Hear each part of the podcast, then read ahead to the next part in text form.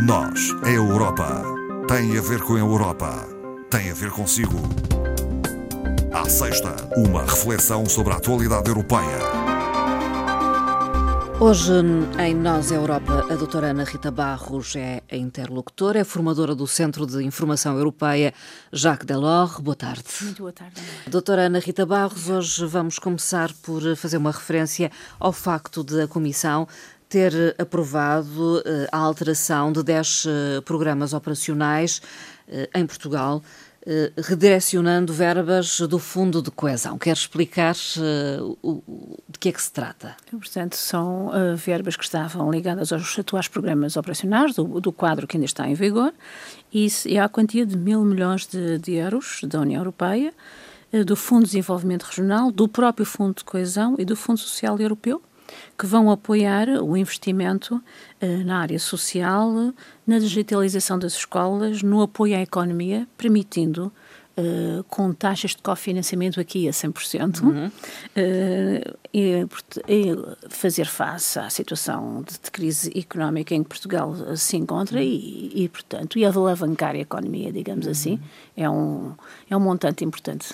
Nada tem a ver com as verbas que estão em discussão neste momento? Uh, não, isso da, da nova geração, da, New Generation, é, é, futuramente, porque ainda estão uhum. em em discussão através do Parlamento Europeu e serão só verbas para o próximo ano. Este está disponibilizado uh, de imediato. De imediato.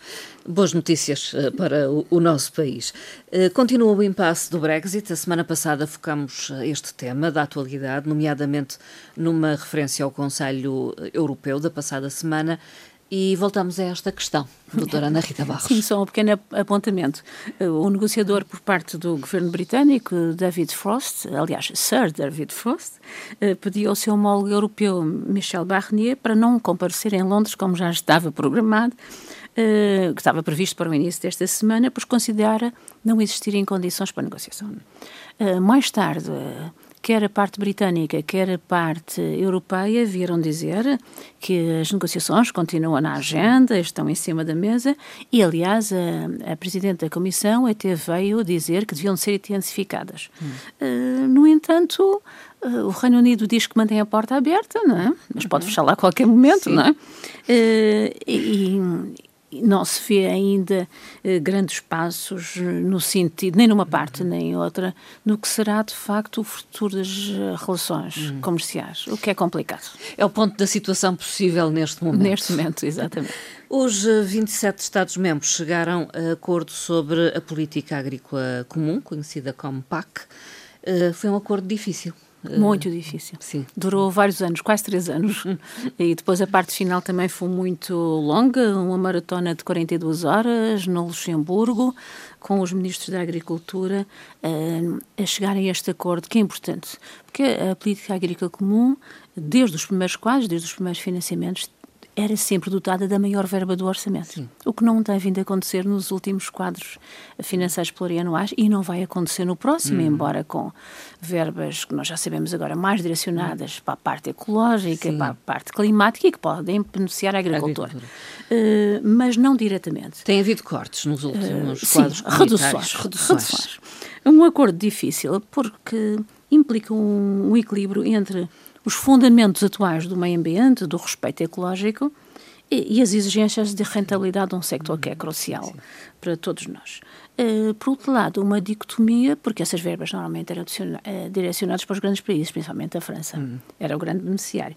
E entre as grandes explorações europeias, por um lado, os pequenos agricultores, uhum. por outro, a redução do orçamento europeu na, na dotação de fundos para esta, para esta matéria e um sector agrícola que tem que proteger os seus empresários e os seus trabalhadores, como nós sabemos, não é? Aliás, a ministra alemã, ministra da Presidência Rotativa, que presidiu estas reuniões, congratulou-se com o compromisso conseguido entre, conseguido entre o bem-estar, o clima, o ambiente e a manutenção uhum. dos rendimentos dos, do sector.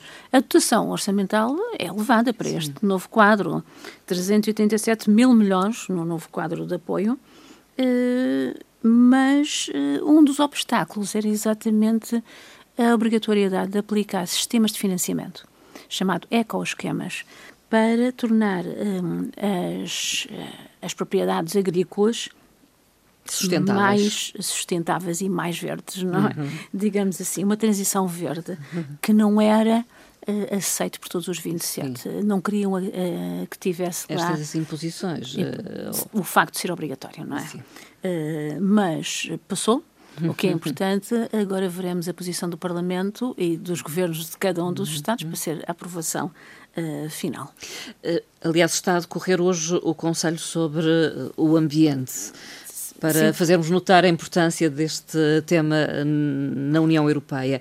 Eh, consequentemente, haverá debate sobre a Lei Europeia eh, do Clima. Eh, qual é o, o principal foco deste debate? É exatamente o ambiente hum. e o objetivo climático da, da União Europeia Sim. para 2030. Não é? Os passos que têm que ser dados para atingir Para atingir esse objetivo meta. que toda a gente pensa que é um bocadinho ambicioso, mas veremos. Uh, e tenta, uh, de facto, alcançar o máximo de progressos a este nível antes da, sua, da lei ser colocada à aprovação do Conselho Europeu. O que se pretende é a neutralidade climática, como sabemos, uma pretensão de há longo tempo, que se prende não só com as emissões, Sim. mas também com as absorções. Ou seja, hum a plantação e a manutenção dos espaços verdes para absorver os gases, uh, o efeito de estufa. Uh, não se trata apenas de uma política ambiental, uh, refere-se a diversos aspectos da vida do dia a dia dos hum. cidadãos, porque o grande problema aqui é o consumo energético, hum. que é mais doméstico do que industrial. E, portanto, é fundamental Uh, uma adaptação, talvez? A vida uh, diária e, e, a adaptação até não só das nossas, sim, de todos nós, não só das nossas práticas, mas também dos edifícios. Uhum. Daí o programa que já foi lançado de apoio para uh, tornar os edifícios energeticamente mais eficientes. Uhum. E também está em discussão nesta lei a biodiversidade, uhum. que é extremamente importante. E que se vai perdendo cada vez mais, não é? Eh, e a biodiversidade é fundamental eh, para a economia. Pode parecer que não, mas é fundamental uhum. e representa neste momento quase cerca de 50% de todo o PIB mundial, a biodiversidade. Eh, isto está ligado a sectores económicos vitais, desde logo a própria agricultura, a indústria alimentar, uhum. a indústria de bebidas, mas também o próprio sector da construção depende muito, todos estes sectores dependem muito da natureza. Uh, os inertes, uh, os materiais, pois. enfim. Ou seja, é um equilíbrio uh, dos ecossistemas fundamental que... para a recuperação económica. e é este, este Conselho, que termina, segundo a agenda, com uhum. uma conferência de imprensa ao fim da tarde, Sim. seis e meia, sete horas, vai também focar uns aspectos propostos pela. De iniciativa de um país que, é, que são os Países Baixos, portanto a Holanda, uhum. relativamente uh, a um Fórum Mundial sobre a Economia Circular, portanto a uhum. economia que se vai recuperando em 2021 e uh, uma cimeira sobre alterações climáticas que se vai realizar já em janeiro de 2021 sob os auspícios da Holanda. Uma das questões uh, na ordem do dia tem a ver com uma proposta de criação de uma lista negra para sancionar violações internacionais de direitos eh, humanos. É uma proposta da Comissão. Proposta da Comissão, exatamente, desta semana, para a criação desta lista negra, para sancionar não só empresas, mas também particulares eh, acusados de violar os direitos humanos. E esses particulares eh, podem ser originários ou residentes em países com quem a União Europeia tem relações uhum. diplomáticas. Estes particulares serão Uh, indivíduos? Indivíduos, está relacionado com o tema que nós falámos. Abordamos na passada semana, sim. Exatamente, que é o caso uh, russo Navalny. Uh, este regulamento é apenas um projeto, mas o que é que pretende? Pretende exatamente as medidas de restrição à circulação no espaço europeu e também hum. à salvaguarda do congelamento dos bens do, dos visados, Sim. não é? Uh, claro que nós associamos a, a, este caso, mas a, a União Europeia pretende ir mais longe, porque atualmente uh, a União Europeia já dispõe de listas, hum. mas são listas restritas, portanto, focadas para o terrorismo, uhum. ciberataques ou armas químicas, Sim. e agora está-se de alargar aos direitos aos humanos direitos no humanos. seu todo. Uh, o que é acontece? Neste momento, o cumprimento das medidas é efetuado pelos Estados-membros. Hum. Podemos relembrar o caso de um membro do governo venezuelano que, o ano passado, ao passar por uma capital europeia, gerou problemas Sim. a nível europeu. É exatamente a União Europeia que a chamar a si o controle e o cumprimento destas, hum. destas medidas, não ficando no poder do Estado, mas no Sim. poder da, da União Europeia. Daí a, a importância da apresentação desta lista. Eh, o projeto já existia há algum tempo, uh, simplesmente esbarrou, uh, quer com as situações de recurso ao Tribunal Europeu, uhum. quer com as provas necessárias que são precisas para a inclusão na dita coisa lista, o, o, a quantidade e a dimensão das sanções, enfim. Uhum. claro, isto depois ainda tem que ir uh, ao, Conselho, Conselho, onde tem que ser aprovado por unanimidade. Para entrar em vigor, então. Para entrar em vigor. Veremos que isto ainda pode dar, uh, enfim, muita conversa. Não é? Pelo menos muito debate. muito debate, é verdade. No discurso sobre o Estado da União, também de que falamos na passada semana, uh, que foi proferido recentemente pela Presidente da Comissão Europeia, esta falou em uma nova Bauhaus europeia. europeia. Este termo Bauhaus é talvez familiar a alguns. É uma possibilidade, um projeto. Eh, é importante, talvez, por sabermos o que é isto, eh, se é um conceito, um movimento. Doutora Ana Rita Barros. É a proposta da Presidente, que na altura passou um pouco despercebida Sim. e que agora tem sido analisada mais profundamente. Trata-se de conjugar no mesmo espaço de cocriação eh, especialistas de diversas áreas, desde cientistas, uhum. passando por estudantes, arquitetos, engenheiros, artistas, desenhadores e até artesãos. Uhum. O conceito já existia, uhum. é um conceito de origem alemã, reportado em 1919 numa cidade, Weimar, e por um arquiteto Walter Gropius. Uhum. e o que é que esse arquiteto eh, pretendia, à altura, uhum. associar a beleza à prática. Uma escola de arquitetura e de design que não sobreviveu ao movimento nazi, uhum. classificou a sua arte como degenerada. Foi extinta então nessa altura? Na altura foi extinta, o conceito ficou. Portanto, Bauhaus é mais uh, do que uma intenção, um conceito, um símbolo. Uhum. E é um símbolo com, com várias uh, vertentes, Sim.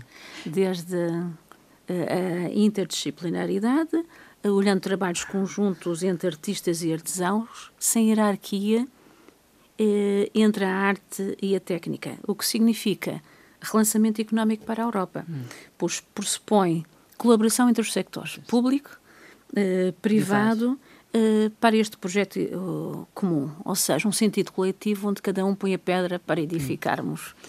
Hum. É também um conceito de Paul House que, que significa minimalismo, o menos hum. é mais. Sim. Uh, com elegância, uh, falando de reutilização de, de materiais. Aliás, é um conceito muito em voga neste muito momento, em, voga. em alguns países, nomeadamente no norte no da norte. Europa. Sim. E que agora nós já vamos sim, adotando mais adotando, cá para o é sul. Uh, mas também muito em linha com o Pacto Ecológico uh, Europeu. É também um conceito de cariz social, uh, é um desafio ao relançamento económico e este aproveitamento, beneficiando todos os sectores e também beneficiando na diminuição do emprego. É também criativo. Sim. E essa criatividade eh, tem a ver com soluções inovadoras, com a investigação europeia, que tem que estar à altura dos desafios que se colocam hoje em dia. Eh, e, por último, o Bauhaus quer dizer identidade própria. Hum. Seria bom que estes objetivos e estas obras fossem reconhecidas internacionalmente, hum. porque há o conceito Bauhaus de arquitetura, portanto, hum. e que fosse fazer novo a partir do velho, digamos assim, utilizando técnicas já muito antigas, numa época onde existe tanta insegurança e onde a afirmação da marca europeia uhum. no Podia. mundo seria importante para Podia dar-se a partir para desta, desta uh, veremos este relançamento da Barraus Europeia. Para já é um projeto, para já é, é uma um projeto intenção. estético, Sim. digamos que é a parte cultural do Pacto Ecológico Europeu, mas que já tem um timing definido Sim. E tem um processo de já de criação marcado para o verão de 2021. E se avançar, como a uhum. Comissão pretende, vai desenvolver cinco espaços em cinco estados diferentes, exatamente como uma rede de espaços fundadores da Bauhaus. E isso já se prevê para 2022, 2023. 23. Eu acho que é um, um conceito interessante. Sim. Uh, e vindo de quem vem é, é, é, perfeitamente explicável, não é? Sim, um alemão. Embora já muito criticado, exatamente por ser sim. alemão, sim, já, em alguns sectores, enfim. Mas as boas ideias uh, temos sim. que abraçá-las, uh, venham de onde vierem. Doutora Ana Rita Barros, há boas ideias também no espaço português e penso que é importante deixarmos aqui uma referência a um projeto português que venceu o prémio Europeu Life. Exatamente. Nesta semana uh, verde europeia, uhum. uh, chamado o projeto foi candidatado com o nome Flow for Life. É um projeto português, uh, premiado no âmbito dos projetos LIFE. Talvez aqui uma referência ao que são os projetos LIFE. São projetos que combinam tecnologia, inovação e conhecimentos para as diferentes áreas da, da economia, utilizando recursos também uh, muito diversificados. Uhum. Este projeto português criou um mercado alternativo para os produtos que ninguém queria. Uhum. Uh, portanto, produtos hortícolas e, produto, e frutas. Uh, feios, de, de, pequena dimensão ou demasiado grandes, uh, mas que normalmente não são comercializados uhum. no mercado habitual. Segundo o projeto, que ganhou e que é conhecido vulgarmente Sim. pelo nome de fruta feia. Pronto, e penso que assim já conhecemos. Uh, este projeto trabalhou com alguns uh, conselhos de, no continente, Lisboa, mas principalmente na Zona Norte, e, segundo a por a União Europeia, com este projeto foram já reduzidas 2.300 toneladas de desperdício alimentar, o que equivale ao consumo de 13 mil pessoas por ano. Isso é importante. É significativo. Hum. e nós aqui que até nem temos fruta com essa, que às vezes com as chamadas dimensões europeias, que durante sim, sim, muito sim. tempo uh, se exigiu, ou pelo menos se recomendou, uh, acho que é importante. Ganharam também o prémio, foram agraciados mais dois Estados-membros, a Eslovénia com um projeto sobre o urso uh, pardo e a Hungria com um projeto sobre incêndios. Uhum. Para terminar, uma frase do Presidente do Conselho Europeu que se liga a esta semana, não é? Verde. Verde. Eh, foi eh, no âmbito eh, desta neutralidade climática, que tem a ver com a Semana Verde, que, que se comemorou em Lisboa durante esta semana, que está a decorrer, exatamente por Lisboa ser a Cidade Verde Europeia 2020. Uhum. E é do Presidente do Conselho, Charles Michel, que diz exatamente a neutralidade climática não é uma questão de escolha, é sem dúvida uma necessidade. Uhum. Charles Michel. Doutora Ana Rita Barros, muito obrigada muito e até obrigada. à próxima conversa. Até à próxima, obrigada.